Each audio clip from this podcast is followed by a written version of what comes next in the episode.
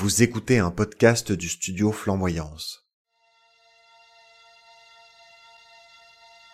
Salut à toi qui nous écoutes. Toi qui erres sur les landes perdues du podcast de cinéma, sois averti du secret de cet épisode. Ceci n'est pas le quatrième épisode. Une malencontreuse expérience a créé un paradoxe temporel générant deux lignes du temps. Il y a donc deux épisodes numéro 2. Une aventure que je ne narrerai pas ici mais qui fut agrémentée de batailles sanglantes nous permit de récupérer l'autre épisode numéro 2. Sois indulgent, car ce que tu écouteras provient du passé. Un passé sans équipement pour enregistrer. Un passé où nous cherchions notre ton. Un passé d'il y a quatre mois. Et si tu veux honorer la mémoire de nos camarades tombés en bataille pour te permettre de jouir de cette expérience auditive, laisse sans plus tarder un commentaire sur Apple Podcast ou toute plateforme que tu utilises. Maintenant. Bonjour et bienvenue à l'épisode numéro 2 de notre super podcast, Popcorn Aigre Doux. Bonjour tout le monde. Alors Michel, qu'est-ce que tu bois pour l'apéro? Alors euh, aujourd'hui, je bois une bière euh, de l'Ontario qui s'appelle euh, Barking Squirrel, donc le l'écureuil qui aboie, et de la brasserie Hop City. Hmm, ok. Et toi, Louis, qu'est-ce que tu bois? Eh bien moi je bois une bière de Noël de l'abbaye de Vauclair, parce qu'il commence à faire froid, donc euh, j'ai décidé de me réchauffer un peu. Ok. Et bien entendu, nous n'encourageons pas nos jeunes auditeurs à nous imiter. Pas d'alcool avant l'âge légal, bande de chenapans. Ah oui, ça c'est sûr, pas d'alcool avant l'âge légal. Et euh, petit rappel parce que j'ai donc j'ai j'ai dit que je buvais une bière de l'Ontario, c'est parce que nous vivons tous les deux dans deux pays différents. Louis est en France et moi je suis au Canada. Exactement, et donc nous buvons chacun l'apéro, mais chacun a des horaires différents. Michel l'apéro du midi et moi l'apéro du soir. Voilà. Donc euh, c'est parti pour un nouvel épisode où on va vous parler de deux super films. Le premier ça va être Alien, le huitième passager, et le deuxième ça va être Le clandestin. On va parler de la figure du monstre euh, dans ces deux films. Bon alors, du coup, je vais commencer par présenter Alien. Euh, Alien, c'est donc un film américain, écrit par Dan O'Bannon. C'est aussi la même personne qui a écrit Total Recall, et qui a été réalisé par Ridley Scott, un Britannique qui cherchait alors à percer à Hollywood. C'est un film qui sort en 1979, soit un an après le premier Star Wars, mais donc dans les années 70. Et autant dire que ça a bien fonctionné pour lui. Son deuxième film devient un succès commercial mondial et lance une saga qui compte aujourd'hui plus de 6 films et 2 crossovers avec la saga Predator. Ce film est aujourd'hui considéré comme un des grands classiques non seulement de la science-fiction, mais du cinéma tout court. C'est un film qui a la note de 97% sur Rotten Tomatoes, 89 sur 100 sur Metacritic. Donc ce sont évidemment des agrégateurs de notes. Donc ce sont des sites qui compilent tout un tas de notes euh, de personnes ou de sites d'informations différentes. Donc autant dire que ce sont des scores vraiment élevés. Et donc si vous ne l'avez pas encore vu, nous vous le recommandons fortement. Tout à fait. Mais du coup ça parle de quoi Alien Alors, l'intrigue du film en soi est simple mais efficace. Euh, sans rentrer trop dans les détails, il s'agit euh, de l'équipage d'un cargo spatial qui est euh, de retour vers la Terre et qui doit faire face à une créature extraterrestre inconnue et très agressive qui chasse les sept membres du vaisseau pour les tuer. Et d'ailleurs, le titre du film euh, se réfère à cet antagoniste, l'alien. Et en français, le titre complet est Alien, le huitième passager.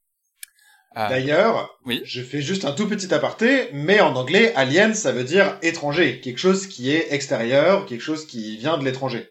Donc ça veut bien dire ce que ça veut dire, c'est-à-dire que on a euh, le vaisseau et il y a quelque chose qui ne devrait pas être là. Être là. Exactement.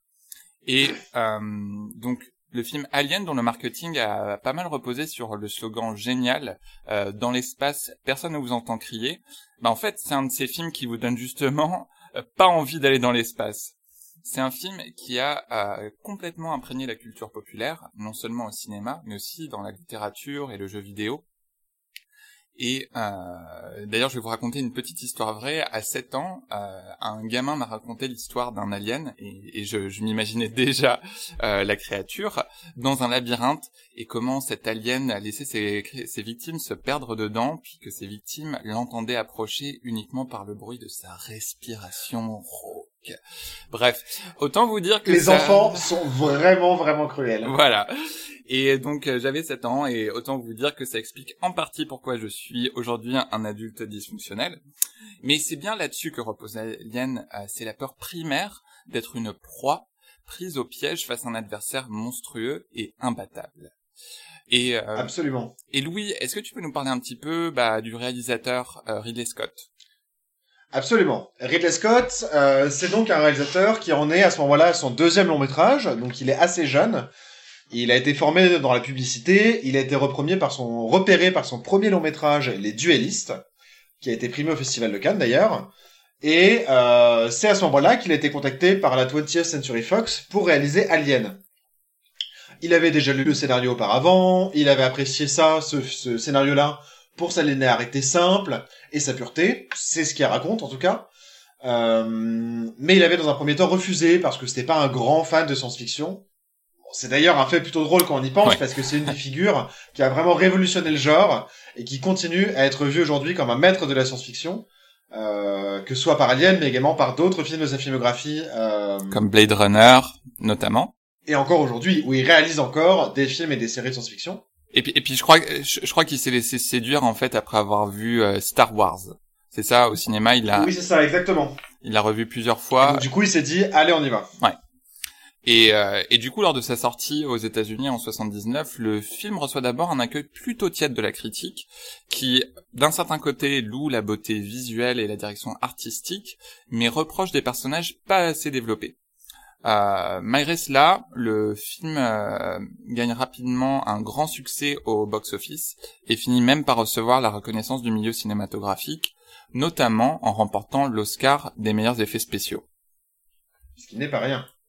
Et donc derrière le synopsis, qui pourrait paraître simpliste, le film se révèle en fait être une œuvre plus vraiment complexe et ténébreuse, non seulement grâce à des visuels frappants et un jeu d'acteur saisissant, qui s'appuie aussi bien sur les codes du film spatial grandiose, genre euh, 2000 ans de l'espace ou Star Wars par exemple, euh, mais s'appuie également sur des genres qui commençaient vraiment à monter, euh, comme ceux du slasher movie, typiquement Massacre à la tronçonneuse. Mm.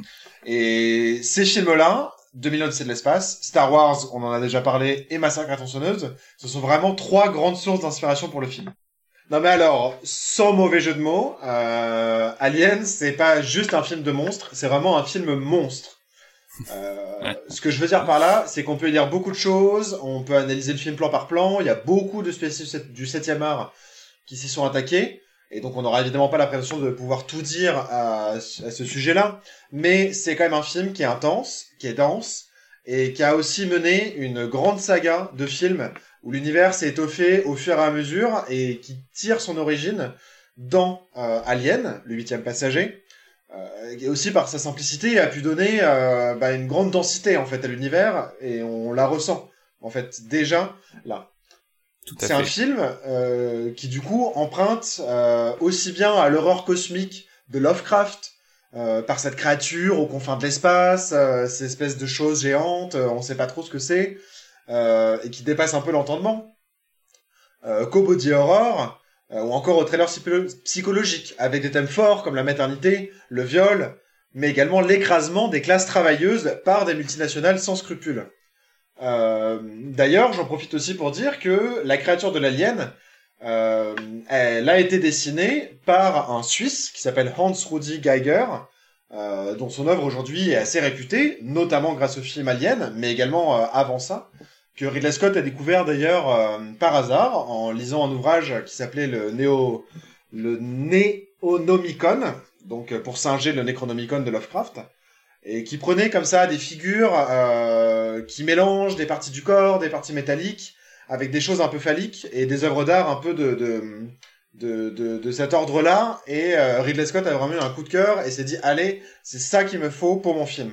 Ouais, d'ailleurs, Giger, euh, si vous avez vu le documentaire sur le Dune de Jodorowsky, donc qui n'a jamais été réalisé, euh, il avait aussi contacté Giger pour euh, être un des concepteurs artistiques sur ce film. Plus que ses références et ses sources d'inspiration, la vraie force de ce film, c'est vraiment d'avoir révolutionné plusieurs genres en même temps, de planter dans notre imaginaire commun des images d'espace à la beauté froide et cauchemardesque, mais aussi d'avoir donné au monde le premier film de science-fiction horrifique avec une femme pour héroïne, c'est-à-dire le lieutenant Helen Ripley, jouée euh, par l'iconique Sigourney Weaver. Ripley, elle devient une véritable figure féministe qui inspirera, de nombreux personnages populaires, de personnages féminins forts, par exemple Buffy de Buffy contre les vampires ou Furiosa dans Mad Max euh, Fury Road. Euh, et donc Alien et euh, Hélène Ripley ont ouvert la voie à une autre représentation des femmes dans la culture populaire. Et d'ailleurs, juste pour parler de ça, la raison aussi pour laquelle le personnage de Ripley est aussi puissant, c'est que quand le scénario est sorti, les personnages avaient juste des noms de famille et pas de genre qui leur était assigné. Et donc, euh, c'est l'équipe du film, donc y compris Ridley Scott, qui leur ont assigné un, genre pour des personnages. Et donc, on choisit de faire du personnage de Ripley une femme, également d'un autre personnage dans le film. Euh, ce qui fait que son personnage n'a pas été écrit comme un personnage de femme, mais comme un personnage de genre neutre, euh, simplement. Je sais pas ce que... Peut-être que le scénariste a des idées en tête, en tout cas. Apparemment, les scénaristes avaient pas d'idées particulière en tête. Ils, ont fait ce choix de, de, de personnages qui pourraient être castés par euh, n'importe quel, euh, par des acteurs de n'importe quel genre. Euh, mais euh, apparemment, le scénariste, pour autant, ne, à, la base, ne s'imaginait pas Ripley être une femme. Mais euh, ça a été ça aussi la force du scénario que, que, que ça fonctionne très bien avec une femme qui est d'ailleurs assez peu sexualisée dans ce film. On, on y reviendra plus tard. On y reviendra plus tard. Et là, euh, bah Louis, est-ce que tu peux nous parler aussi euh, maintenant du clandestin, ce, ce chef-d'œuvre d'un autre genre? Parlons de sexualisation des personnages féminins dans les films maintenant. Euh... Donc, Le clandestin, c'est un film euh, américain réalisé, produit et écrit par euh, Graydon Clark. Donc, c'est un personnage qui a eu beaucoup de casquettes pour ce film-là. Wow. Et donc en 1987, 1987, c'est huit ans après Alien. Euh, donc on pourrait s'attendre à ce que euh, y ait une marche du temps vers l'amélioration de films. Euh, L'histoire nous a démontré que ça n'était pas le cas. Ouais. Euh, c'est un réalisateur qui a pas eu de gros succès et qui s'autoproduit en prenant des sous à droite à gauche auprès de gens qui trouvent et qui est pourtant chevronné. Le clandestin, c'est le douzième film de Graydon Clark et il a 45 ans au moment où il commence ce film-là. Et c'est un réalisateur qui a connu quelques succès moyens dans sa carrière, surtout au début de sa carrière. Mais du coup, c'est quoi le clandestin, Michel? Alors, un film de monstre où une équipe de jeunes filles en maillot de bain se retrouve sur le paquebot d'un mafieux qui détourne de l'argent, accompagné de quelques jeunes gens. Ça ressemble à un film nul, hein? C'est normal, c'en est un. Le clandestin est connu particulièrement en France grâce au projet Nanarland, euh, qui est à la fois un site, euh, nanarland.com, et une émission euh, sur Allociné, pour euh, justement son, son, côté nanar. Un nanar, c'est un, c'est un film, euh, on va dire, de, de, très mauvaise qualité, mais à tel point que ça en devient drôle et appréciable. Un et bon mauvais film. C'est ça, un bon mauvais film. Et euh, c'est assez courant dans les dans les nanars, euh, sur les surtout les nanars doublés. C'est impossible de passer à côté du doublage français qui euh, rajoute une espèce de cerise moisie sur un gâteau pourtant au goût déjà douteux. Et pour couronner le tout, au premier abord, rien ne va. Les affiches qui représentent mal le film, euh, bon là vous, vous ne pouvez pas les voir, mais avec une petite recherche Google, vous pouvez voir que les affiches euh, en fait, on a l'impression que c'est trois, euh, enfin trois, quatre films différents. Il y en a un avec une espèce de, de démon euh, qui flotte au-dessus d'un bateau. Euh, bon, voilà, un crâne en forme de proue. Il y en a un avec un chat qui ressemble pas du tout au chat dans le film. c'est ça. Qui a l'air maléfique. bref, ça vaut, ça vaut le tour. Et puis euh, bon, après, euh, voilà, la, la, musique est tout à fait impro improbable, euh, des effets spéciaux fraises, bref, c'est un vrai nanar. Euh, et on vous le recommande malgré tout parce que, euh, enfin en tout cas Louis et moi on a bien rigolé en, en le regardant. Et d'ailleurs c'est un film qu'on a découvert grâce à Nanarland en découvrant des extraits qui nous ont beaucoup fait rire. En tout, c'est comme manger un hamburger trop gras, ça fait quand même du bien, mais on se sent coupable après. Et Louis, est-ce que tu peux nous parler un peu plus de Graydon Clark? Ouais, absolument. Alors, Graydon Clark, euh, c'est le réalisateur du film, ici producteur, ici scénariste. Euh, c'est pas la première fois qu'il fait ça d'ailleurs pour ces films-là. Euh, c'est un réalisateur qui est vraiment habitué au budget série. Euh, et il a jamais vraiment connu le succès. C'est un peu vraiment ce genre de réalisateur moyen qui reste dans l'ombre, dont les films font rarement un four, donc ça lui permet de continuer à surfer sur la vague et trouver des financements à droite à gauche, mais ça fait jamais non plus de vrai succès. Et il est passé lui aussi par plein de genres différents. Il a fait des films de euh, black exploitation, donc euh, des films euh, autour de personnages noirs forts. Il a fait des films euh, de monstres comme Le clandestin, des films avec des extraterrestres. Il a fait des drames, voilà. Il a fait aussi une comédie avec des ados et une espèce d'American Pie, enfin des années 80 sur des jeux vidéo, un truc joystick ou un truc comme ça. Exactement. Bref, il a fait tout un tas de films qui sont euh, moyens et pas forcément super mauvais. Euh, le clandestin, c'est presque aussi un cas particulier dans sa filmographie. Euh, ouais. Mais euh, d'ailleurs, on retrouve dans le clandestin quelques thématiques de sa vie, euh, de sa vie personnelle. Euh, il s'est souvent fait avoir euh, dans un milieu fortement concurrentiel. Il a dû beaucoup travailler et euh, en lisant plusieurs de ses interviews, on s'est rendu compte qu'en fait il avait il avait des ambitions, mais qu'il n'a jamais réussi à, vraiment trouver les moyens de bah, d'y parvenir, c'est ça. Et donc ce sont des choses qu'on voit dans le clandestin, euh, notamment avec les personnages mafieux qui d'avoir tout le monde. Et il arrive au personnage d'avoir ce qu'il mérite, ceux, euh, ceux qui magouillent se font avoir, ceux trop sur deux se font avoir, ceux qui sont stupides ou faibles d'esprit se font avoir, et heureusement ceux qui bossent dur s'en sortent. bon alors sans surprise, c'est quand même un film qui a reçu une mauvaise critique. Euh, c'est un film qui a eu 43% sur Rotten Tomatoes. Non mais même ça, même ça, ça me paraît hyper haut pour ce film. Enfin, je, peux comprendre l'aspect comique, mais bref. En fait, c'est ça. ce qui fait que le film, c'est un peu comme un comme un bonbon euh, doux amer, quoi. C'est euh, un film qu'on aime regarder, donc il a pas que des si mauvaises notes que ça. Si on s'en tenait juste aux qualités cinématographiques, le film aurait une bien pire note, mais bon, 43%, c'est quand même pas bien élevé. Et d'ailleurs, c'est même le seul film du réalisateur à pas avoir eu de sortie au cinéma, hein. donc il est juste sorti en vidéo directement. Et pourtant, c'est un film qui était un peu dans l'air du temps. On y retrouve pas mal de thématiques classiques des années 80, comme la peur de la contamination, euh, probablement liée à celle aussi euh, du sida qui... Euh, la peur du sida qui augmentait beaucoup et qui était très présente dans les années 80. C'est un film de monstre, qui était aussi un genre populaire à l'époque, qui a eu des films de grande qualité comme d'autres. Il y a un personnage féminin qui a son propre arc narratif. On parle des dérives de la science et de ce que ça peut donner, la recherche sur les animaux. On discute, c'est un film aussi qui montre un peu ce que ça peut être des magouilleurs de Wall Street, euh, qui euh, se pose un peu la question. Le, film pose un peu la question aussi de de, bah, de cette société-là en fait et de ce que ça veut dire. Oui, et d'ailleurs le, le film euh, je veux dire, c'est pas c'est pas un spoiler, s'inspire euh, très largement d'Alien, aussi bien dans des plans que dans certains éléments d'intrigue. Euh, D'ailleurs, c'est vrai que quand Louis et moi on pensait à, à faire ce deuxième épisode, on, on cherchait euh, deux films de monstres euh, qui soient un petit peu différents, dans lesquels on peut trouver des liens. Et il y a aussi bah, un chat qui joue un, un, rôle majeur dans ces deux films, mais de, de, de façon assez différente. On vous en reparlera plus tard. Euh, mais bon, en, en, dehors de ça, c'est pas vraiment non plus un film d'auteur. Euh, la production est classique, même si c'est un film fauché, et euh, c'est ça a donné beaucoup de contraintes au film et ça explique en partie toutes les, mauvaises qualités de ce film. Bon, pour la petite anecdote, quelque chose qui lui a donné l'idée de tourner ce film, c'est qu'il a vu un, un bassin pour tournage en Italie, donc un bassin dans lequel les gens pouvaient tourner des, des scènes euh, en pleine mer, enfin donner l'impression que c'était des scènes en pleine mer.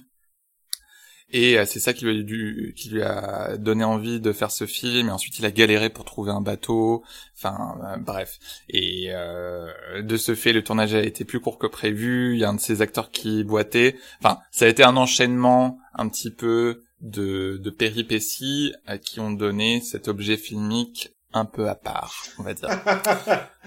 voilà. Pourrait appeler un navet. Voilà, un bon navet. Euh, maintenant qu'on a présenté les deux films, euh, on, on, comme on vous l'a annoncé plus tôt, on aimerait parler de la, la, figure du monstre, donc le monstre dans ces deux films. Euh, donc Louis, est-ce que tu peux nous expliquer ce que c'est un peu le, le monstre, pour qu'on qu'on soit bien sûr de ce qu'on de quoi on parle? Le monstre, euh, dans, son étymologie, ça veut dire montrer. Ce sont des choses qu'on montre. Euh, et a priori, euh, qu'on montre parce que ce sont des individus ou des créatures dont l'apparence ou le comportement surprend par son écart avec les normes d'une société. Donc il y a quelque chose qui est quand même assez voyeur avec le monstre. C'est que non seulement le monstre existe en tant que tel, mais ce qui rend le monstre monstrueux, c'est le spectateur. C'est parce qu'il y a des gens pour voir des monstres qu'il y a des monstres c'est souvent cet écart, euh, ce fameux écart avec la norme, qui soit physique, moral, mental ou social, qui peut euh, provoquer l'horreur, l'effroi, le dégoût, mais aussi parfois l'admiration. Donc il y a eu plein de films de monstres. Euh, vraiment dans le cinéma, c'est une notion qui a été beaucoup, beaucoup, beaucoup exploitée. Et dans tous les genres. Le drame, la comédie, le film d'horreur. Et nous, le genre là qui nous intéresse, c'est quand même le genre horreur, euh, dans sa compréhension large, mais euh, ça n'a pas été que ça. Et la notion de monstre, elle est aussi éminemment politique. C'est-à-dire qu'on désigne les monstres dans la société pour pouvoir les isoler, voire pour pouvoir les punir. Donc être un monstre, c'est aussi être une victime, être victime de ce regard, de ce regard de la société, qui nous juge parce qu'on est à l'écart. Oui, il y a un aspect aussi pathétique dans le monstre un aspect de souffrance, d'incompréhension, d'incapacité d'être intégré à la société. Et, euh, et c'est ce qu'on retrouve dans quelques monstres célèbres de la culture populaire, que ce soit Méduse, qui, euh, bah, qui transforme littéralement les gens en pierre. Euh... Non mais pauvre Méduse quand même, hein. La fille, elle se fait harceler et euh, sexuellement et agresser sexuellement, et c'est elle la victime qu'on présente comme un monstre. Hein. C'est ça ou euh, le monstre de Frankenstein, ou euh, ou même King Kong qui se retrouve projeté euh, dans une ville américaine où il est chassé par tous, alors qu'en fait à la base c'est lui qu'on a amené là, c'est lui qu'on a amené à devenir un monstre. mais au-delà de, de, de, ces de ces exemples célèbres, on peut aussi parler des monstres de foire, les entre guillemets les monstruosités de la nature qui ont fasciné euh, les sociétés pendant des siècles, euh, que ce soit les, euh, les, les siamois ou les mutations hasardeuses et ou c'est oui les, les, les, veaux qui naissaient avec deux têtes, les serpents à deux queues, les créatures qui naissaient difformes ou pas adaptées, etc. Voilà. Et il faut aussi rappeler que le monstre n'est pas forcément surnaturel. Et c'est là où la figure monstrueuse peut devenir encore plus dérangeante. Et aujourd'hui, euh, même je dirais que la perception du monstre est assez ancrée dans la réalité avec euh, le serial killer, le pédophile ou même le politicien sans scrupules qui va être prêt à sacrifier sa, population pour des motifs euh, personnels ou juste d'acquisition de pouvoir. Voilà, donc c'est de ça qu'on va parler aujourd'hui à travers ces deux films. Et euh, on va maintenant passer à, à notre notre à la partie duel. À la partie duel. Mais bon, euh, ne vous inquiétez pas, il n'y aura pas d'effusion de sang. Euh, tout va se passer euh, dans la joie et la bonne humeur. Mais euh, il y a 6500 km entre nous. C'est ça, mais juste un petit rappel qu'il s'agit d'une discussion libre qui n'est pas scriptée. Euh, donc on va forcément nous éloigner de la thématique, euh, mais on, essaiera toujours euh, d'y retourner tant que la bière euh, n'embrume pas trop nos esprits. C'est ça, exactement. Et comme d'habitude, le podcast s'appelle Popcorn et Doux. Ça n'est pas pour rien, c'est que souvent on a des avis convergents sur les films, mais parfois aussi des avis divergents, avec parfois un regard plus aigre ou plus doux. C'est la raison pour laquelle on a choisi ce, titre-là. Mais donc du coup, on trouve ça intéressant aussi que vous soyez partie prenante de nos fameuses conversations qu'on peut avoir pendant des heures et des heures et des heures et des heures sur tout un tas d'œuvres de la culture populaire. Euh, donc vous allez être témoin de ça, donc on risque aussi de s'éloigner, mais d'y revenir, euh, parce que c'est ça qu'on fait en fait tout le temps. Voilà, voilà. Et eh ben donc je dirais c'est parti pour le duel. Alors. c'est fini les conneries. non, pour parler du monstre, je pense que le, clandestin, c'est une bonne manière de commencer cette conversation. Parce que euh, la figure du monstre dans le clandestin, elle est quand même plus simple à appréhender. Oui. Euh, c'est un peu des, enfin, je sais pas si t'es d'accord avec moi, mais c'est un peu des films à l'envers, Le Clandestin et euh, Alien, euh, dans le sens où Le Clandestin, sa figure du monstre et son intrigue principale autour de ce monstre-là, elle est vraiment simple. Oui. Spoiler alert. C'est-à-dire qu'il y a un chat qui est issu euh, de méchantes expérimentations scientifiques qui s'échappe et c'est la science qui devient folle et qu'envahit la société et se retrouve coincé dans un bateau où tu as plusieurs personnes de différents types de la société qui se retrouvent là et il y a un côté un peu punitif aussi de la figure du monstre, on en parlera mais mais à, et à contrario, il y a plein de mini-intrigues et sous-intrigues qui s'y mêlent entre les relations entre les personnages, euh, la capitaine du, du vaisseau, euh, Rachel, qui veut récupérer son vaisseau face au méchant euh, mafieux Walter le millionnaire, qui est aidé par son sidekick euh, Mike. Je serai un homme très riche et par-dessus le marché, je n'aurai plus besoin de ce bateau. Tu vois ce que je veux dire? Le transfert de propriété? Et en même temps, t'as les deux garçons, euh, Cory Lance, euh, qui traînent avec les deux bimbos, Suzanne et Bobby. Et en même temps, t'as Martin le biologiste qui est là et qui lui veut passer son doctorat en biologie. Et euh, voilà, t'as plein d'intrigues qui se mélangent, de relations entre les personnages qui sont plutôt complexes. Et Alien, à l'inverse, je trouve que la figure du monstre, elle est complexe parce que évidemment, il y a l'alien qui non seulement a plusieurs formes euh, pour se développer, pour se dévoiler, et d'ailleurs qui a une vraie révélation, on le voit seulement à la fin du film, mais il y a plein d'autres choses qui sont monstrueuses dans Alien.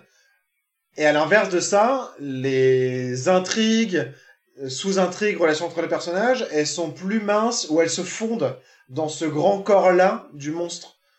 Euh, Oui. Parce qu'il y a d'autres intrigues, évidemment, dans Alien. C'est pas juste un monstre qui tue des gens, point. Euh, le film commence pas sur ça et s'arrête sur ça. Il y a d'autres choses qui s'y mêlent.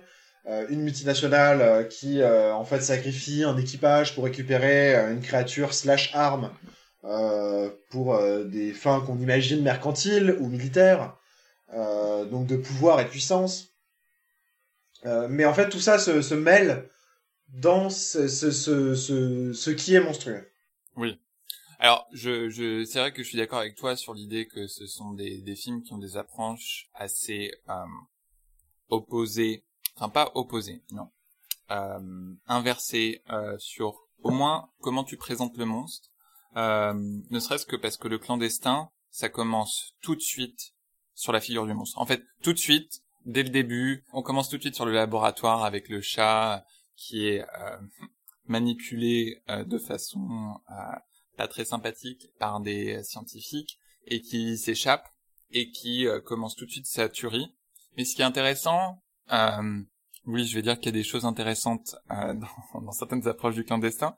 Ce qui est intéressant, c'est qu'ils essaient aussi tout de suite de créer une espèce de, de capital sympathie pour le monstre. Le chat est mignon. Tu vois, au début, euh, il s'échappe d'un laboratoire où tu vois qu'il est maltraité. Et euh, donc il y a un peu cette idée de pas d'autodéfense, mais tu tu comprends les motivations du chat.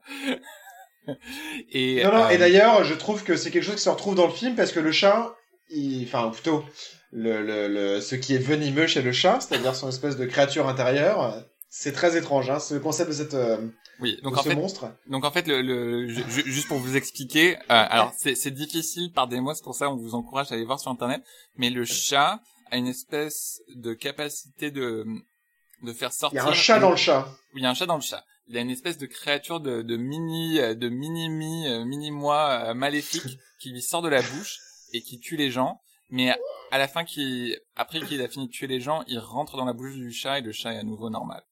Enfin, Ouais. c'est tout un concept, c'est très conceptuel. Et d'ailleurs, à la base, le, le réalisateur euh, voulait que le que, que ce personnage de chat, ce monstre, soit en fait un rat, mais euh, il s'est dit que les qu'un rat, c'était rats, pas très beau et que le chat, c'était plus euh, sympathique. Donc il a choisi oui c'est ça, que, que les gens allaient être dégoûtés à, à l'idée d'un rat, euh, parce que dans, dans le film, le chat est amené sur le bateau par euh, Suzanne, euh, la, la bimbo maboule, enfin qui devient de plus en plus maboule au, euh, au fur et à mesure du film, et euh, alors Et que c'est amoureuse.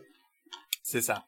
Alors que c'est difficile d'imaginer un, un de ces personnages qui amène un rat sur le bateau. Hmm. Euh, donc, euh, donc oui, il y a, y a, cette idée de vouloir créer un capital sy sympathie pour le pour le monstre Ouais. du film, alors qu'Alien, c'est vraiment c'est quelque chose de progressif et Hmm. euh, qui qui te dépasse. Et c'est là où, où je disais que ça ça emprunte à à l'horreur euh, cosmique Lovecraftienne. C'est tu, Mm. tu commences à comprendre qu'il y a quelque chose qui, qui tourne pas rond et, et en fait même quand tu es mis même quand tu y es confronté ça te ça continue de te dépasser Ouais. t'arrives pas à comprendre pourquoi d'où ça vient vraiment Ouais. c'est euh, et, et c'est tellement enfin l'alien le, le xénomorphe euh, selon comment les gens euh, s'y réfèrent euh, est tellement agressif et euh, cette espèce d'agent de la destruction Ouais. euh, pour le coup avec pas pas de pas de capital sympathie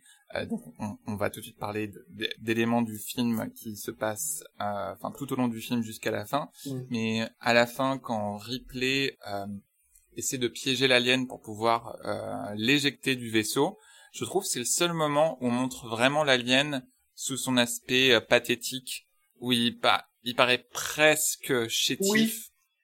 Mais c'est même étrange d'ailleurs, euh, parce que il paraît chétif et il se, elle se rend compte que l'alien est là. Et lui semble la voir, mais se rendormir, et elle arrive à se cacher. ouais Et il y a un truc, alors que c'est une bête franchement ultra agressive. Franchement, c'est une bête ultra agressive. Oui. Euh, qui te laisse aucun répit. Et là, c'est comme si, je sais pas, elle était endormie, quoi. Et qu'il y a un... Bah, et qu'elle se rendait pas compte. ou que c'est plus que le comme si l'alien savait que pour sa survie il valait mieux pour l'instant euh, un peu euh, se mettre faire. en veilleuse Euh, mais bon Mm. bien sûr il reste pathétique pas très longtemps ensuite il redevient menaçant et puis elle arrive à l'éjecter du vaisseau et euh, cette saloperie euh, elle a vraiment du mal à s'en débarrasser et d'ailleurs dans le clandestin il y a bon, la scène finale euh, enfin la, la bataille finale entre euh, les protagonistes principaux et la créature est, euh, est assez magique, on va dire, où ils se retrouvent sur une barque et euh, il y a le il y a la créature qui ré... ah oui parce que Oui, le, ba- le bateau euh, se, se, se coule. Ouais. Donc eux euh, s'échappent sur une barque. Et la scène, d'ailleurs, est pas si mal. Enfin, c'est, raté, mais il y a l'idée quand même, je trouve, dans le parce que ils arrivent sur cette barque-là. Il y a une musique un peu douce qui commence à se jouer, alors que c'est la tempête, etc. Donc on se dit ah, ils sont sauvés, mais bon. avec Sans un surprise. dialogue mais complètement euh, tiré par les cheveux. Et là, évidemment, le chat mutant, Autant que je peux le constater, le chat qui l'a mordu est très venimeux. Hein? Un chat venimeux? Le chat venimeux revient sur le bateau. Donc il le chasse une première fois, puis le chat venimeux revient une deuxième fois. Et là, ils ont une idée euh, fantastique de lui lancer une valise qui, euh, pour une raison qui m'échappe encore, allait suffire comme embarcation pour le chat, pour le laisser tranquille. Donc ils échappent euh, au chat par leur savoir scientifique absolu qui est celle de lancer une valise. Oui, si, si, il explique en disant tant qu'on sera la seule chose qui flotte à la surface de l'eau, il essaiera toujours de monter dans le bateau. En fait, c'est un peu, c'est aussi cette idée que cette créature se bat pour sa survie. Euh, bien sûr, c'est amené de façon très maladroite et ça n'a aucun sens. Et les, euh, enfin, les effets spéciaux sont sont plus que risibles. Enfin, ça, ça, ça, ça frôle presque le génie tellement c'est c'est nul. Euh, mais euh, oui, donc il y a encore cette idée, voilà, du monstre qui, euh, même s'il est rejeté, même s'il est hyper agressif, même si euh, il est, euh, il est un agent de la destruction, à la base, le ce que le monstre cherche, c'est aussi de se battre pour sa survie. C'est Ouais. pas, c'est pas juste une bête qui, enfin, si, elle tue pour tuer, mais il y a quand même cet instinct de survie euh, chez cette bête. Mais c'est pareil, je trouve qu'elle tue pour punir. Tous les personnages qui meurent par la bête ont une, euh, entre guillemets, hein, une bonne raison de mourir. Euh, que ce soit les tout premiers où le chat d'abord il se réfugie auprès de quelqu'un dans la rue, euh, qui se fait tabasser par deux méchants mecs euh, en camion, et là le chat, euh, se- le chat venimeux se révèle et euh, tue les gens qui sont dans le camion. Puis ensuite sur le bateau, ça tue, euh, le chat il tue d'abord l'ivrogne qui ne tient pas son poste alors qu'ils se sont organisés pour combattre le chat. Et euh, t'as un personnage vraiment idiot, Albert l'ivrogne, euh, Non, mais qui, est- qui est vraiment euh, tellement stupide, quoi. Qui. Euh, Il fait mal au euh, cœur. Il fait, il fait limite mal au cœur. Non mais ça, t'as presque envie de lui dire, non mais allez, on va aller voir les alcooliques anonymes et ça va bien se passer. Euh... Mais bon, il meurt. Que ce soit Mike, euh, le bras droit, qui lui aussi se fait avoir au moment où il essaye de mettre un bon coup de pression sur les autres personnages dans le bateau, euh, puisque les rapports de force sont déséquilibrés. Que ce soit Walter le millionnaire, euh, qui lui est un bon gros mafieux et que euh, qui se fait avoir d'ailleurs parce qu'il retourne chercher ses malles de billets. Euh, donc pour sa radinerie et sa cupidité, en allant chercher son argent dans le bateau qui est en train de couler, euh, le chat se révèle et l'attaque. Que ce soit euh, euh, Lance et Bobby, euh, donc Lance le gentil mais pas fut-fut, et Bobby la bimbo amoureuse, euh, qui sortent ensemble dans le film alors qu'ils ne se connaissent pas à la base. J'ai du poisson dans le sang. Ouais, et qui l'attaque, et, et le personnage, en fait, on sait pas trop. Il- en fait, il se suicide, et les deux, et, et Bobby se suicide avec lui en se jetant à l'eau, par peur de la contamination, en fait. Et euh, Cory, qui a les dents qui le parquet, qui euh, meurt aussi dans des circonstances complètement stupides après euh, avoir provoqué d'ailleurs le bateau qui coule. Dans Oui. quelque chose de complètement idiot.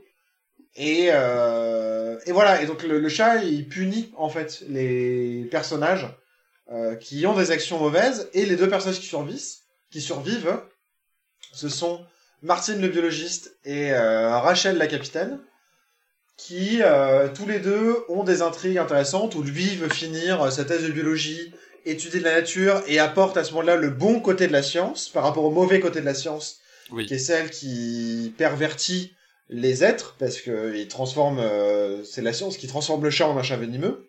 Lui, c'est le bon côté qui étudie un peu à distance et qui explique. Et Rachel, qui euh, veut juste récupérer son bateau, qui s'est fait avoir dans une histoire euh, par rapport à son père et Walter le millionnaire, mais, euh, mais qui finalement est gentille, quoi. Elle essaie juste de faire au mieux, elle est plutôt intelligente et maline. Et, et donc, du coup, ces deux, ce sont les deux personnages qui survivent. Mais tu vois, dans Alien, je dirais, enfin, je, pour le coup, je serais pas d'accord avec cette cette interprétation. Et peut- peut-être que c'est pas ce que tu es en train de dire. hein. Mais euh, dans Alien, au contraire, j'ai l'impression que c'est euh, c'est limite. Il y a, y a- y a pas cette même idée de punition. Tout à fait. Euh, c'est euh, c'est au contraire, c'est une espèce de destruction, pas pas de l'innocence, mais euh, euh, il y a, il y a ce truc avec les gens qui, avec des personnages qui ne cherchaient pas d'ennui en soi, que ce soit le premier, euh, Kane, qui faisait juste de l'exploration, qui est la première victime, euh, et qui meurt de façon complètement atroce et horrible sous les yeux de, de, de l'équipage, avec la, la scène, la très euh, célèbre, scène, euh, du chest buster, donc le moment où l'alien euh, perce perce sa cage thoracique pour pour s'échapper. Euh, que ce soit Dallas, le capitaine, qui euh, essaie de, de qui essaie même qui se sacrifie pour son équipe en allant dans les euh, dans les tuyaux de ventilation. Et euh, ah et d'ailleurs cette scène je la trouve super intéressante. Petite euh, petite parenthèse. Je la trouve super intéressante donc parce que euh, donc Dallas le capitaine va dans les tuyaux de ventilation pour essayer de euh, Ouais. de tuer l'alien qui euh, apparemment se déplace à travers les, les- les tuyaux de ventilation et donc il, s'engage dans cette espèce de labyrinthe de tuyaux, c'est un côté un peu organique, métallique, c'est hyper en- anxiogène. Et euh, pendant ce temps-là, l'équipage bah, suit un peu le, signal du capitaine et de l'alien dans les tuyaux, et puis à un moment bah, où tout le monde comprend qu'il va se faire buter parce que euh, il est coincé dans les tuyaux. C'est la, seule euh, scène de, de sursaut qui a vraiment fonctionné sur moi, alors que j'ai déjà vu le film. Euh, mais quand euh, le capitaine se retrouve face à l'alien, donc il tourne son, sa lumière vers l'alien et puis tout à coup tu vois que l'alien est là. L'alien a une espèce de mouvement comme si il lui ouvrait les bras, Oui. un peu comme si c'était la mort qui l'accueillait. Et je trouve euh, cette scène super dérangeante et en même temps Oui, c'est fascinante. très étrange. De toute façon, la figure en soi de l'alien, contrairement au chat du clandestin, qui est un monstre plutôt classique, enfin qui reprend des chemins plutôt classiques, la figure de l'alien, elle est vraiment intéressante parce que c'est une arme biologique. Oui. Ça, c'est quelque chose qui est difficile de comprendre juste en regardant le premier Alien, mais en regardant la saga, c'est quelque chose qui apparaît de manière plus limpide. C'est une arme biologique qui a été conçue pour être la forme la plus efficace pour euh, tuer des gens et euh, sans euh, sans scrupules, très efficace à propos de ça. Mais c'est pas et, et c'est pas qu'une arme, ça reste une forme de vie. Non mais tout à fait. Et c'est là aussi où euh, tu as donc tu as le personnage de Ash, l'androïde. Donc c'est un... en fait tu, tu n'apprends que vers la fin du film que c'était en fait un androïde. Il se faisait passer pour un humain. En fait c'était un androïde qui avait été euh, à la solde de la multinationale méchante qui les emmène et son objectif à lui c'est de faire en sorte que l'alien euh, retourne en fait euh, sur Terre. Oui, c'est ça. Et en fait, donc comme on vous l'expliquait euh, plus tôt, la figure du monstre, elle peut provoquer le dégoût, l'effroi, mais aussi l'admiration. Et c'est ce qui est exploré avec le personnage de Ash, qui est un androïde. Euh, donc euh, l'androïde, c'est aussi un peu cette figure d'esclave, de personnes à la solde d'autres, enfin de, de, personnes au-dessus de lui, d'autres dirigeants. Ouais. Et il a une véritable fascination et admiration pour l'alien, et dit même c'est euh, la, la, forme la plus parfaite. C'est euh, ça, qu'il admire la pureté de l'alien. Bah, mais d'ailleurs, moi, ça, je, je, je, saute du coq à l'âne, mais. Vas-y. Ce qui est super intéressant dans Alien, c'est que la figure du monstre, pour moi, elle ne se limite pas à l'alien. C'est-à-dire que non seulement l'alien est monstrueux, parce qu'il ressemble à un humain, mais avec humain métallique, mortel, né pour un détruire. Un peu insecte, ouais. Un peu insecte. Oui, c'est ça. En plus, avec cette forme, ça vient d'abord comme une espèce de larve à travers le, le facehugger, donc cette espèce d'animal qui sort d'un œuf, qui s'accroche à quelqu'un, qui lui pond dans le corps, puis ensuite il, il se développe dans, comme un parasite dans le corps d'un individu, puis il sort, puis il devient la forme finale. Ils se sont d'ailleurs inspirés de guêpes euh, parasitiques euh, mmh. pour ça. Les parasites d'ailleurs qui, euh, qui sont quand même 40% de l'ensemble des êtres vivants sont des parasites. Hein sur Terre. De, de, de, de donc c'est beaucoup, hein. Mais Parasite, qui est aussi un film euh, du réalisateur. Bref, on, on oui. passe du coq à non mais du coup, non seulement l'alien euh, ou le xénomorphe est euh, monstrueux, mais plein d'autres choses sont monstrueuses. Et le personnage de H, H l'androïde, euh, où on découvre, il est louche. Euh, le personnage de Ripley, l'héroïne, le met souvent en doute euh, ses agissements jusqu'à comprendre en fait que euh, bah, c'est un traître et le meilleur des traîtres, c'est-à-dire que c'est un traître non humain. Et là, tout à coup, il se transforme et il devient vraiment monstrueux parce que sa tête se détache, mais il continue à attaquer. Il a une espèce de violence et de force hyper puissante, mais qu'il utilise de manière très euh, euh, très parcellaire. Il essaye de, de fourrer un journal dans la bouche de Ripley. Il y a un truc aussi qui est très euh, dans, de l'ordre du viol là qui Oui. se passe, euh, mais du viol pour tuer quoi. Il y a, il y a une forme d'agression intense qui se passe à ce moment-là. Et euh, et bref et, et en plus de ça, il a aussi une monstruosité morale parce que quand il le réveille pour essayer de comprendre les raisons de ce qui s'est passé, donc il lui branche la tête sur l'électricité et il se réveille. Il leur dit justement que ce qu'il admire chez l'alien, enfin qu'il admire l'alien pour sa pureté. Vous n'avez pas encore compris à qui vous avez affaire? Un parfait organisme. Et sa perfection structurale n'a d'égal que son hostilité. Tu l'admires, n'est-ce pas? J'admire sa pureté. Et il y a vraiment là euh, euh, aussi une monstruosité morale. C'est impossible pour n'importe quel spectateur de se dire que euh, ce qu'il regarde, c'est euh, quelque chose de pur, parce qu'il voit euh, des êtres humains qui avaient rien demandé, qui se font euh, tous tuer les uns après les autres, quoi. Et c'est parce que voilà la, cette notion de pureté est différente pour lui. En fait, ce qui ce qu'il considère comme pur dans l'alien, c'est que c'est un être qui se bat pour sa survie, coûte que coûte, et libéré de tout euh, de toute morale, de toute conscience euh, qui dit ben un petit peu artificielle, tu vois, créée par les gens. Où lui, sa sa seule euh, son seul but dans la vie, c'est de survivre et de détruire Ouais. pour survivre. Mais ça, du coup, c'est monstrueux aussi, quoi. Oui, c'est monstrueux, mais euh, ça, ça j'ai trouvé ça vachement intéressant. Et c'est pas le seul monstre, d'ailleurs, je trouve, dans Alien non plus. Euh, Non. Pour moi, il y a aussi d'autres choses qui sont monstrueuses. Non seulement le vaisseau est monstrueux, Mm. le Nostromo, dont l'ordinateur de bord s'appelle quand même Maman.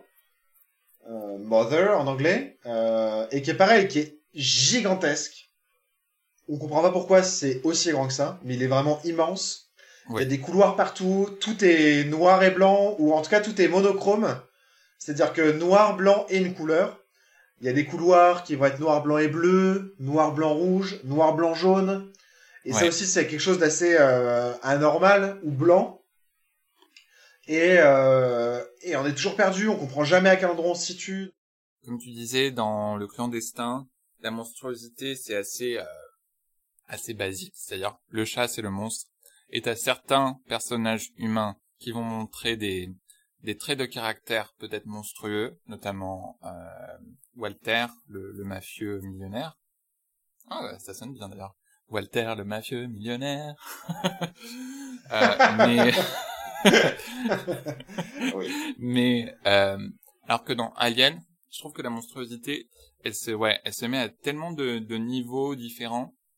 T'as le, t'as le, le vaisseau, t'as l'alien, Ouais. t'as l'androïde, et l'androïde, il est monstrueux sur euh, sur plusieurs niveaux aussi déjà parce que au début, tu vois qu'il réagit pas bien par rapport à la situation, qu'il l'améliore pas. Donc Ouais. s'il était humain, déjà, ça a un côté un peu monstrueux, tu vois, de, euh, il suit pas les ordres du capitaine, il met en danger d'autres personnes. Et ensuite, quand il se révèle en fait être un androïde, donc c'est la double monstruosité, c'est-à-dire c'est c'est la, Hmm. la la traîtrise, cette chose qui nous a qui nous a perverti à la nos, nos, nos perceptions, nous a fait croire qu'il était comme nous alors qu'il ne l'était pas. Ouais. Mais il n'y a pas que ça, il y a aussi euh, la planète qui visite, le, Ouais. le space jockey, donc c'est une espèce de... À un moment, en fait, on voit euh, une autre créature, mais qui est déjà morte, euh, quand ils vont explorer une planète, et c'est là où ils trouvent l'œuf avec euh, Mm. les aliens et tout ça. Et, euh, et d'ailleurs, le... Euh, apparemment, ils avaient vraiment insisté pour pouvoir créer cette scène avec cette, cette créature morte, gigantesque, ce qui avait coûté très cher au studio, juste pour signaler aux spectateurs et aux critiques et tout ça, c'est pas juste un film d'horreur de série B. Genre, on a des ambitions plus grandes Ouais. que ça. Et c'est euh, Giger euh, qui avait aussi conçu cette, euh, cette créature. Du coup, cette créature-là, qui effectivement est monstrueuse parce qu'elle est immense, elle a l'air, elle est fossilisée, donc on voit surtout Mm. ses os, etc. Mais elle est aussi mélangée à la machine. Ouais, Le vaisseau est très étrange parce qu'on a l'impression d'être à l'intérieur de, de, de, de- C'est toi qui me disais ça d'ailleurs. On a l'impression d'être à l'intérieur d'un... de viscères ou d'intestin. Et aussi, ce que j'aime bien, alors, une note que je me suis prise, c'est que, en fait, le monstre, c'est aussi le catalyseur de la destruction des, des relations humaines. Euh, Ouais. Et on le voit notamment avec le personnage euh, de, de Lambert, euh, qu'on peut surnommer la, la flippette, mais en fait, c'est c'est euh, c'est un personnage qui montre aussi un côté plus humain parce que Ouais. elle garde elle garde pas son sang-froid, elle est euh, elle est vite dépassée par la situation, elle euh, gifle Ripley, Hé oh, qu'est-ce que vous foutez là? Elle euh, elle propose même à un moment de de tirer la courte paille qui va survivre ou pas pour pouvoir s'enfuir du vaisseau.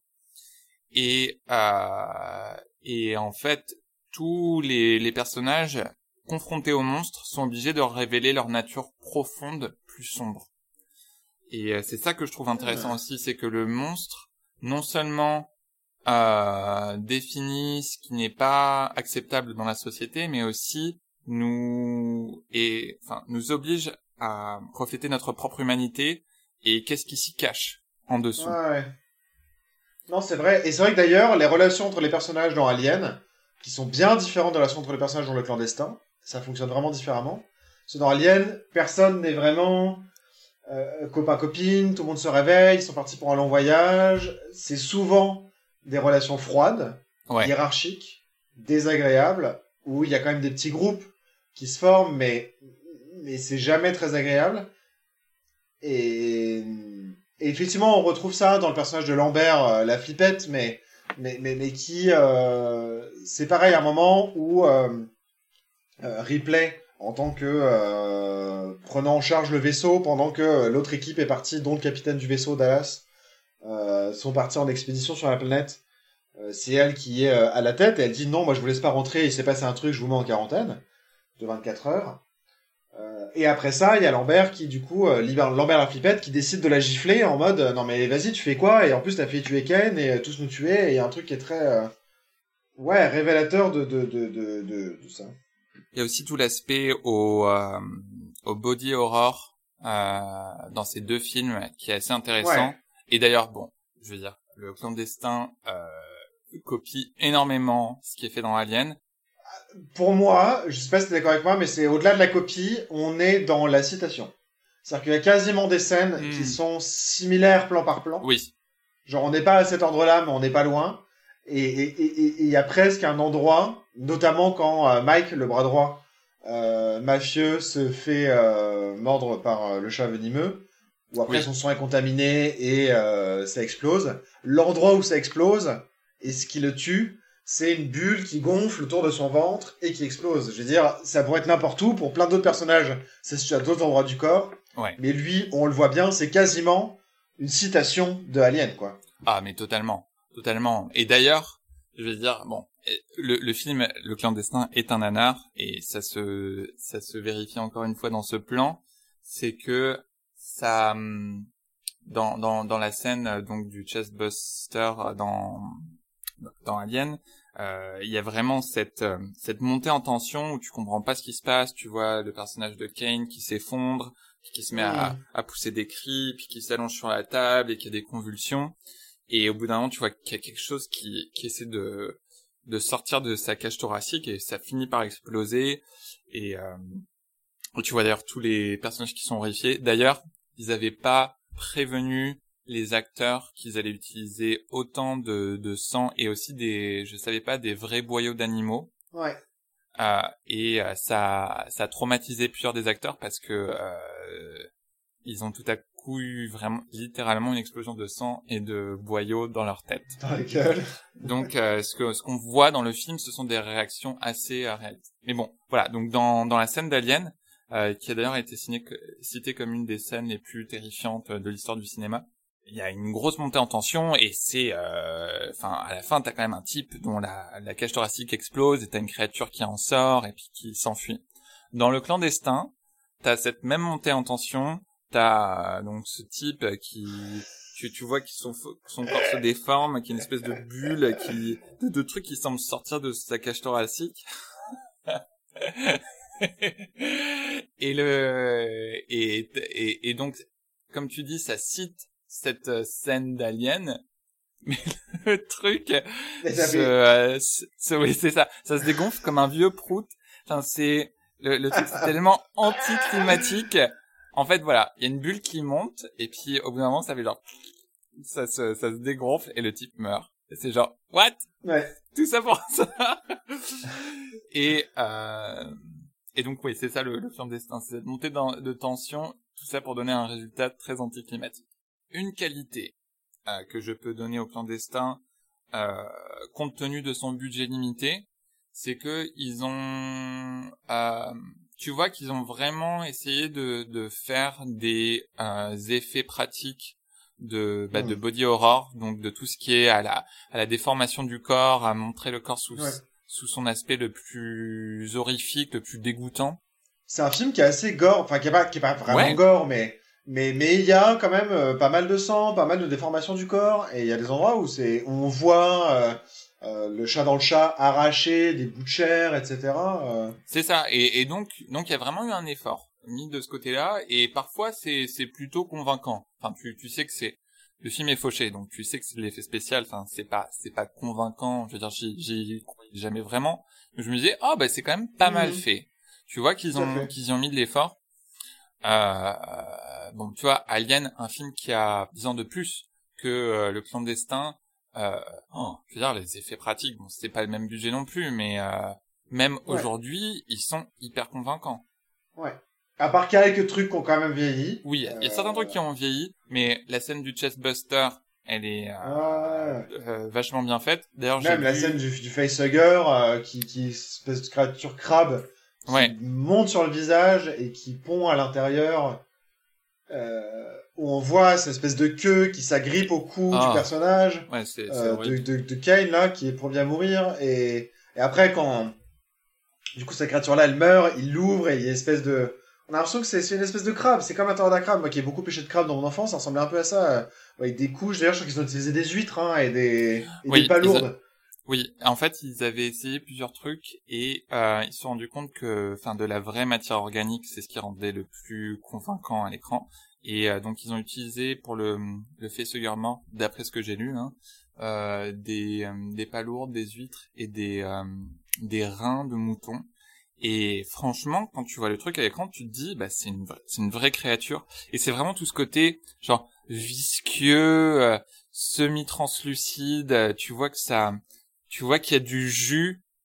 Ah, c'est, euh, Et Alien, ça joue d'ailleurs toujours sur ces, sur ces, sur ces pans-là, où Ouais. euh, l'alien, il est par exemple très métallique. La première scène où on le voit, qui est une scène aussi trop bien, je trouve trop bien. Je, je tu l'aimes bien aussi, mais où t'as le personnage de Brett, euh, Brett le sidekick euh, du mécanicien, qui arrive dans une salle où il y a beaucoup de chaînes, il pleut un peu, il y a de l'eau qui tombe du plafond, et et il y a des chaînes des longues chaînes qui se traînent quasiment jusqu'au sol. D'ailleurs, c'est une, salle vraiment bizarre quand on y pense, Ouais. que ça fait dans un vaisseau. Bref.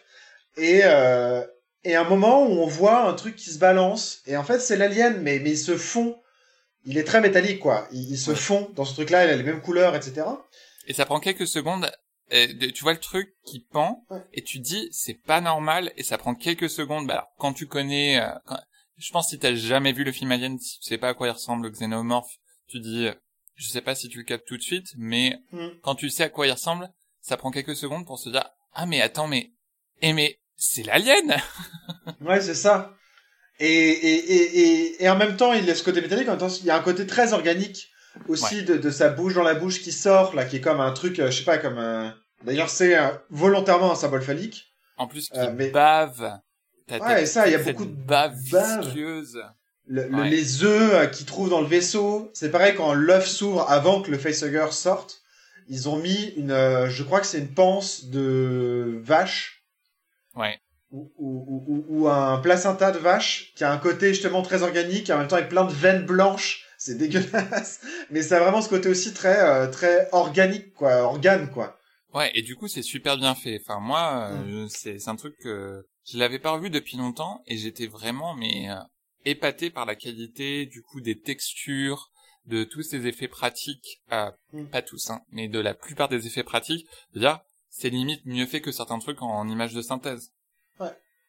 Et, et, et le clandestin reprend en plus un peu de ça parce que c'est c'est bon c'est un gant de toilette mais euh, avec un visage de, de démon dessus, Ouais. mais mais mais mais mais il y a quand même quelque chose qui sort du corps du chat.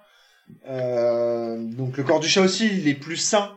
Euh, et quand ça attaque les gens, déjà il y a ça bouffe la peau, etc. Mais aussi les gens ils sont contaminés, donc ça, ça ils ont des bulles qui poussent sur eux, des grosses veines qui arrivent. Alors c'est c'est pas très bien fait, mais il y a aussi ce côté-là de, de c'est le quelque chose du corps en fait. C'est c'est le corps qui qui se déforme quoi. Et je trouve que d'ailleurs il y a un, vraiment un parallèle intéressant avec le VIH qui se fait, euh, en tout cas sur la peur de la contamination dans le clandestin, parce que déjà la nourriture est contaminée, ils peuvent pas tout avoir, etc. T'as même un personnage, euh, Suzanne la bimbo maboule, euh, qui à un moment dans le film vrille complètement et persuadée que le chat est une espèce de divinité. Alors c'est marrant, j'ai j'ai j'ai pas je l'ai pas vu comme ça, mais je trouve ça intéressant cette lecture. Elle est persuadée qu'il y a un complot contre elle euh, de la part de Martin le biologiste et de Rachel la capitaine pour euh, l'empêcher d'accéder à la nourriture. Euh, Oui. Elle a l'impression qu'elle va plus réussir à se nourrir, à boire, elle la garde pas du tout les pieds sur terre, quoi, et elle brille. Si vous, si vous voulez un bel exemple de, de cabotinage ou enfin, de, de jeu d'acteur dans l'excès, mais pas le bon excès, oh, allez voir ça. Ils veulent garder les vivres pour eux. Je n'avais pris qu'un tout petit morceau.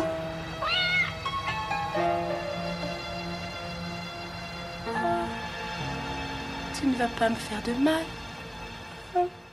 Je trouve, je trouve qu'il y a cette euh, capacité à voir euh, du, du, du... Enfin, moi, je trouve qu'il y a un côté un Ouais. peu, un peu mystique, quoi, euh, qui en sort. Et, et parallèlement, il y a euh, euh, un autre personnage qui, lui, se fait manger la main qu'il ne sent plus. Bon, c'est une scène absurde. Hein. Il est en train de faire l'amour, il sent plus sa main, et ça n'inquiète pas. Et quand il retrouve sa main, et ben, elle est en train de se faire manger par le chat venimeux. Non mais et, et, et, et c'est vrai qu'après il dit mon sang, j'ai du poison dans le sang. C'est euh, Et, il se suicide d'ailleurs, il, il- il saute du bateau pour pas euh, vivre ce- la mort par contamination. Non. Et, et, et, et du coup, ouais, il y a vraiment cette idée de contamination, de, de nourriture contaminée, de, de, de... Alien, c'est plus, pour relier un petit peu à ce que tu dis, l'aspect mystique. Alien, c'est presque limite le plus idée de sacrifice. En fait, euh, et il y a un, il y a un message, euh, il y a un message social là-dedans. C'est que le l'équipage, qui est clairement bah, une classe pas très, euh, pas très privilégiée, euh, Ouais. qui qui gagnent pas beaucoup leur vie. Et d'ailleurs, bah, ils essaient de, de se faire le max de blé possible pendant ce voyage, qui est dans des conditions difficiles. Et d'ailleurs, ils sont tous très surpris quand ils se réveillent, parce qu'ils se réveillent parce qu'il y a un SOS. Ils pensent être arrivés près de la Terre. Et ils réalisent que non. Et en fait, il réalisent aussi qu'ils se sont fait avoir d'une certaine manière, parce que dans leur contrat, c'est indiqué qu'ils doivent répondre au SOS, euh, même s'ils sont super loin de la Terre et ils sortent de l'état de stase. C'est ce qui commence Ouais. le film, en fait, ce, ce, ce, ce Et, euh, et en fait, ils sont sacrifiés euh, par la multinationale et par H, l'android, par euh, maman, maman qui est euh, l'espèce d'intelligence artificielle qui qui dirige le vaisseau, et par la, multinationale donc qui, qui gère tout ça. Et il y a, y, a y a une scène où Ripley justement demande au vaisseau qu'est-ce qui se passe, c'est quoi, pourquoi, pourquoi tu, pourquoi tu nous rends pas la tâche plus facile pour essayer de nous débarrasser de cette créature? Euh, Puis elle se rend compte qu'il y a un ordre spécial dont elle n'était pas au courant. Priorité numéro 1, assurer retour sur Terre de cet organisme pour analyse.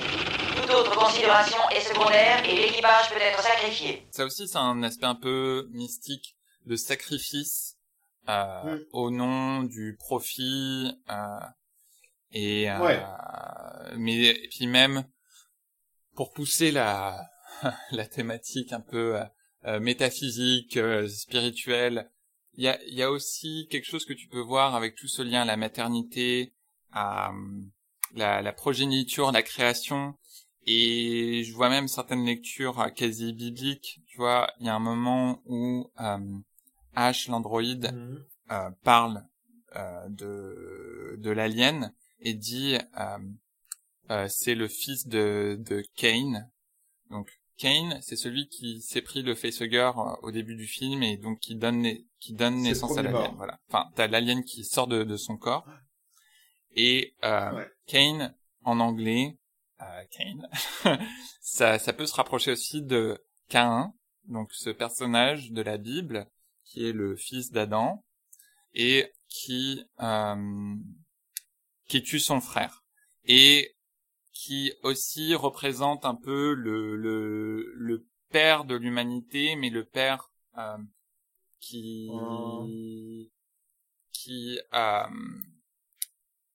qui a toute cette violence qui a toute enfin aussi ce côté sombre en lui euh, donc moi j'ai j'ai vu ça comme euh, The Son of Cain un peu euh, genre oui c'est cette espèce de de progéniture mais euh, dédiée à la destruction Ah ouais. Ouais, tu vois, bah, c'est un truc que j'ai pas du tout vu, ça. mais euh, c'est peut-être moi qui qui juste je pousse trop loin l'interprétation et, et là c'est plus si vous regardez les les films suivants de de la de la saga notamment les plus récents donc où j'ai lu dessus euh, il y a y a toute une thématique liée à la création au créateur au rapport au créateur Hmm. à se rebeller contre son créateur Bah, dans. Prometheus, c'est très clair. Rien qu'avec le titre du film, quand même, on parle de Prométhée, euh, donc qui est celui qui a apporté la lumière aux hommes euh, contre euh, la volonté des autres dieux de l'Olympe. Et dans, grecque. et dans Prometheus, Euh, il y a une scène très courte où tu vois une espèce de fresque euh, extraterrestre où il y a une forme qui fait penser au, à l'alien, mais dans une position euh, christique, tu vois, avec les bras écartés un peu en forme de Hmm. croix. Et, euh, ouais, c'est vrai. et il me semblait avoir lu que Ridley Scott, bah oui, il voulait mettre un peu cette euh, cette euh, métaphore christique euh, dans l'alien, enfin, mais plutôt euh, l'antéchrist, quoi, le, le, le Christ de la destruction. Je pense pas que le clandestin ils aient poussé le, la réflexion aussi loin. Non. Le clandestin, ils ont poussé le nombre de miaulements de chats par minute qu'on peut mettre Ah oui, dans un film. là, bon, on peut parler d'effets pratiques et de Non, mais le sondier, je sais pas ce qui lui est arrivé, hein. Mais lui, il a mangé de la moquette, quoi. Il a, euh, dès qu'il y a une scène où le chat apparaît, il y a deux miaulements qu'on entend dans le film en boucle. Dès que le chat est là, ça fait... Mais la plupart du temps, le chat a la bouche fermée. Laboratoire génétique. Ouais, c'est un animal de labo, il a dû s'enfuir. Ah, Vous croyez qu'ils vont le disséquer pour des expériences? Non, pas nécessairement. Mais parfois, il arrive que ce soit Ah non, indispensable. pas question, pas avec ce chat. D'abord, je garde mon bébé avec moi. Non mais c'est absurde, ça, c'est c'est des sons en boucle. Non mais c'est vraiment absurde quoi. Et dès que il y a un- le chat qui apparaît à l'écran, même si on le voit au loin qui court là comme ça. Et il y a une scène aussi où un camion s'effondre et il s'effondre sur le bruit de vaisselle qui s'écrase au sol en boucle.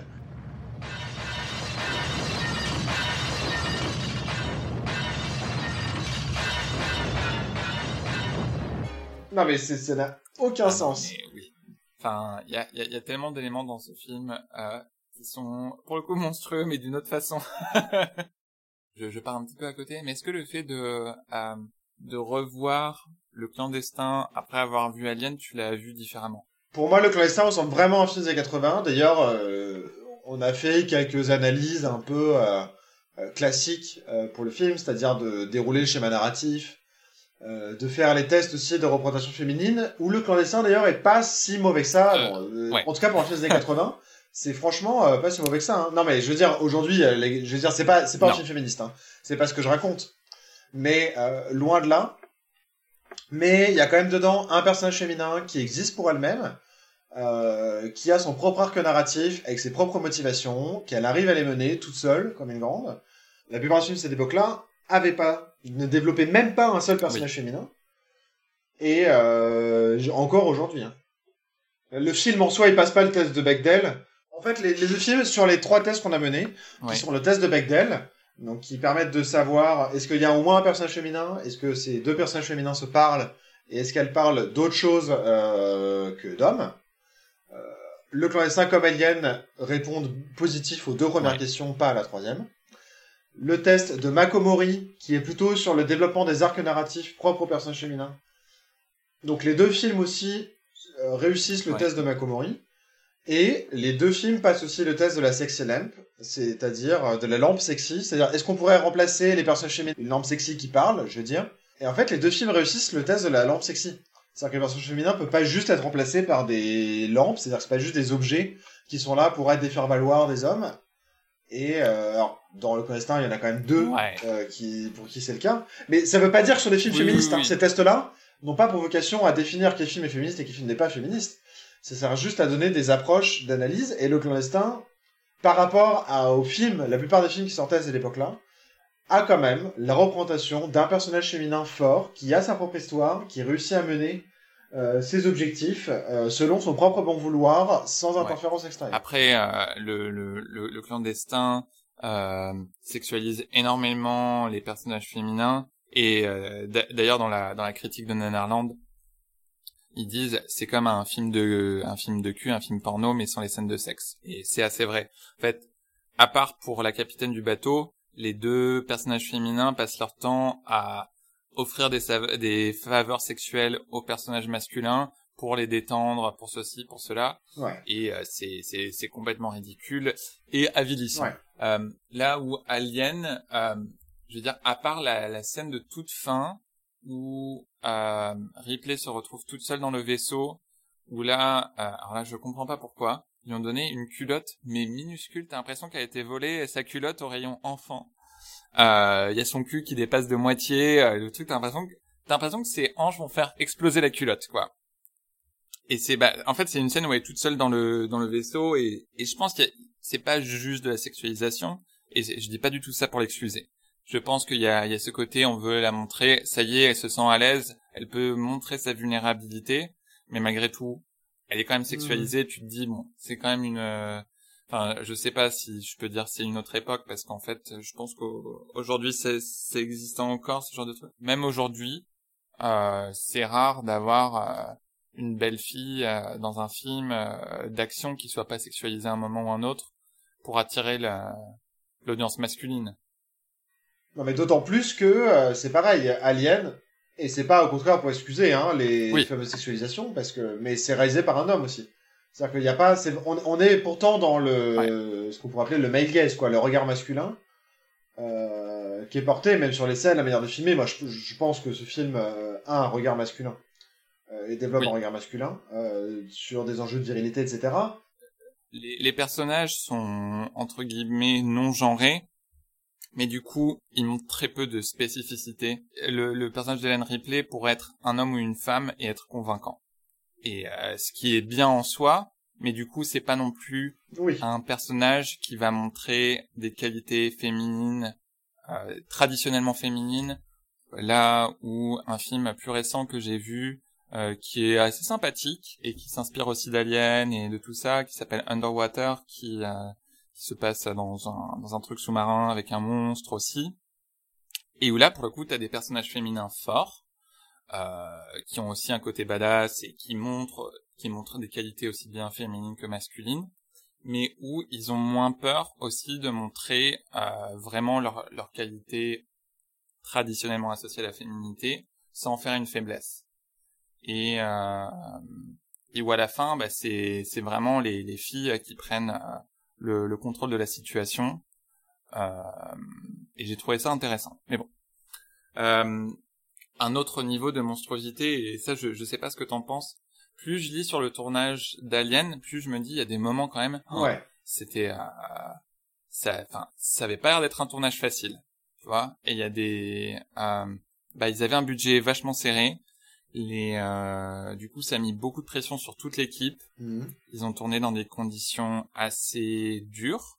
Tu sais avec Ridley Scott qui leur faisait des des coups pour les traumatiser euh, à pas leur dire euh, ce qui allait vraiment se passer. Il a essayé aussi de créer des tensions entre euh, les différents acteurs euh, notamment entre euh, le, le celui qui joue le mécanicien et euh, Sigourney Weaver pour que pour qu'ils aient des tensions à l'écran Ce qui est tellement pas classe, quoi. mais non, mais ce qui est pas cool, et apparemment, tu vois, l'acteur, il s'en est voulu euh, par la suite, euh, parce qu'il aimait bien Si- Sigourney Weaver.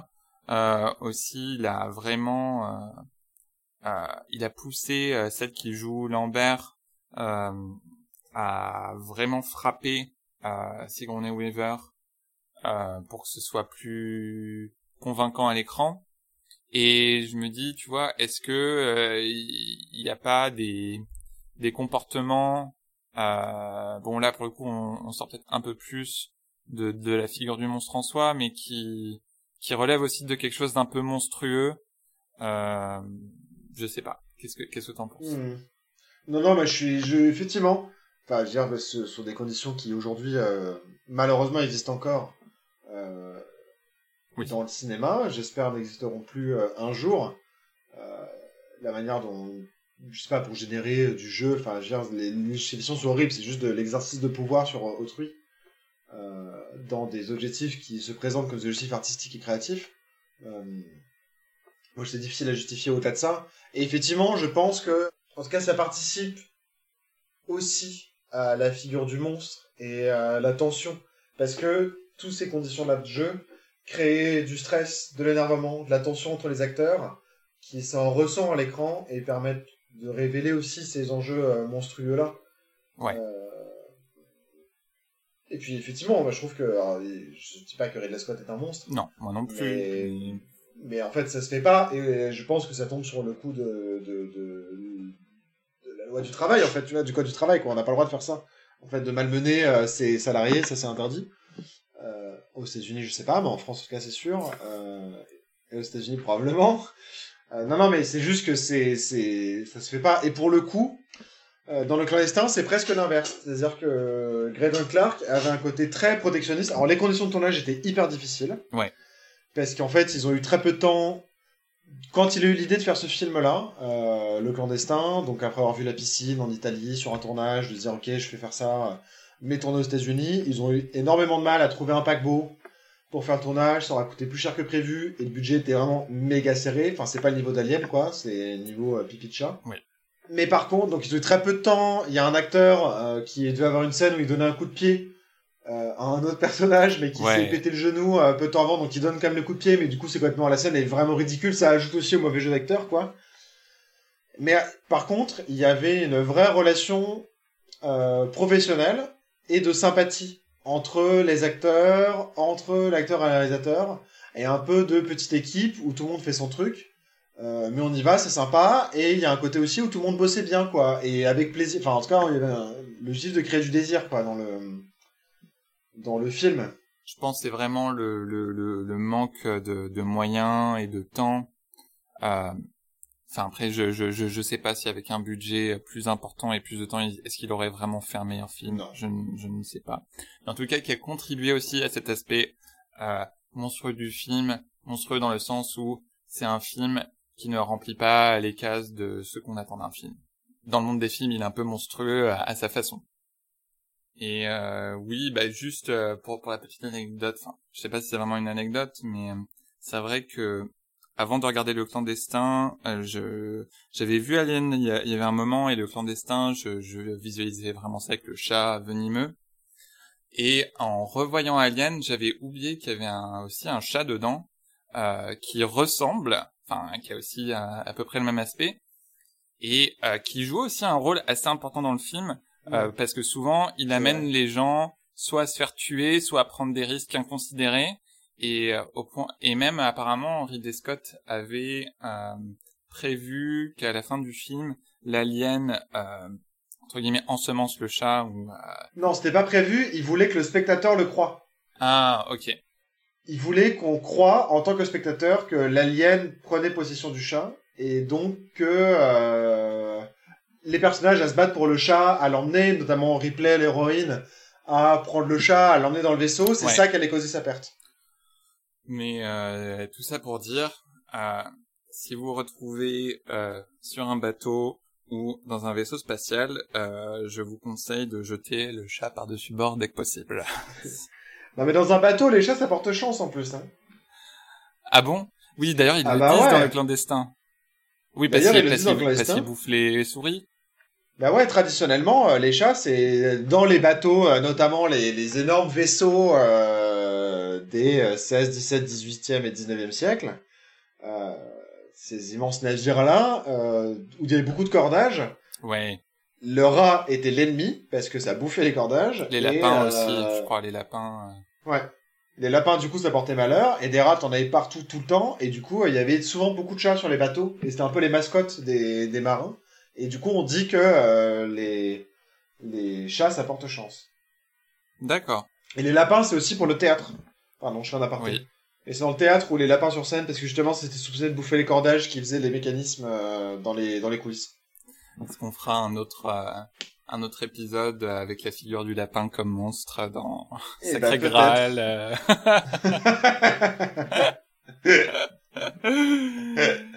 Voilà, blague de geek. Bon, euh, sur ce, eh ben, je pense que bah ça c'est on, on s'est pas trop engueulé sur celui-là. Je pense qu'on était plutôt d'accord.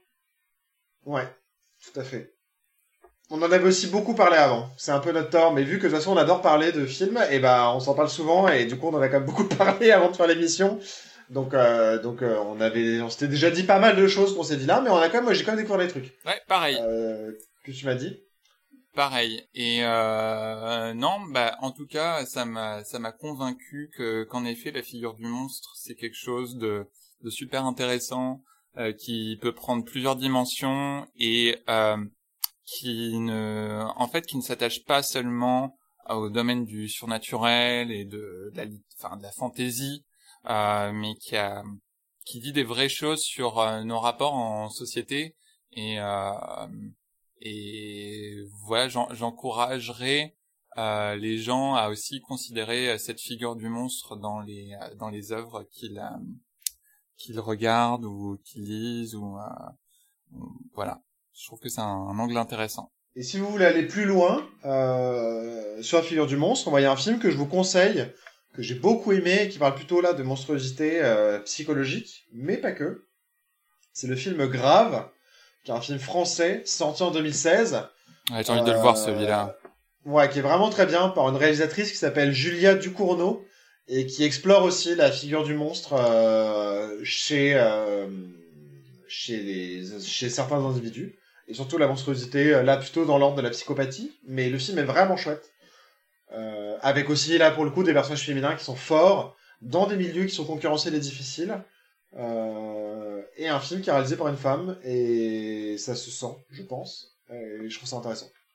Et Toi, Michel, est-ce que tu as quelque chose à conseiller? Oui, j'ai un petit truc à conseiller. Euh, J'y pensais. Je vais dire une espèce de pareil. C'est un film qui qui s'inspire énormément d'Alien, qui révolutionne pas le genre pour le coup, mais qui est plutôt sympathique, qui s'appelle Life euh, et qui reprend un petit peu le le même principe de euh, une équipe spatiale qui tombe sur une forme de vie et euh, ils essaient d'étudier et puis ça ça part en ça part en cacahuète. Ça se termine pas très bien pour eux. Voilà mais euh, je vais dire d'une euh, une version moderne euh, et sympathique de bah, de ce genre de, de science-fiction horrifique spatiale euh, ou Underwater euh, qui est aussi euh, pas mal avec notamment Kristen Stewart et Vincent Cassel. Et euh, non, je vais je vais pas trop en révéler dessus, mais qui a un final plutôt euh, une une bonne surprise. Enfin moi je m'y attendais pas. Euh, Est-ce que Kristen Stewart a une émotion dans ce film? Oui, c'est pas c'est pas une mauvaise actrice en soi. C'est pas une mauvaise actrice. Non, je sais, mais c'était sa réputation euh, Oui, pendant les, les Twilight. Twilight. non. Ouais, moi, je, je l'aime bien parce que c'est une actrice queer et je, je vais soutenir tous les acteurs et les actrices queer. non, mais je veux quand même la soutenir. Non, mais ça, ça en fait pas une bonne actrice, hein, pour autant. voilà. Allez, à la prochaine. On vous fait des bisous et on vous dit au mois prochain.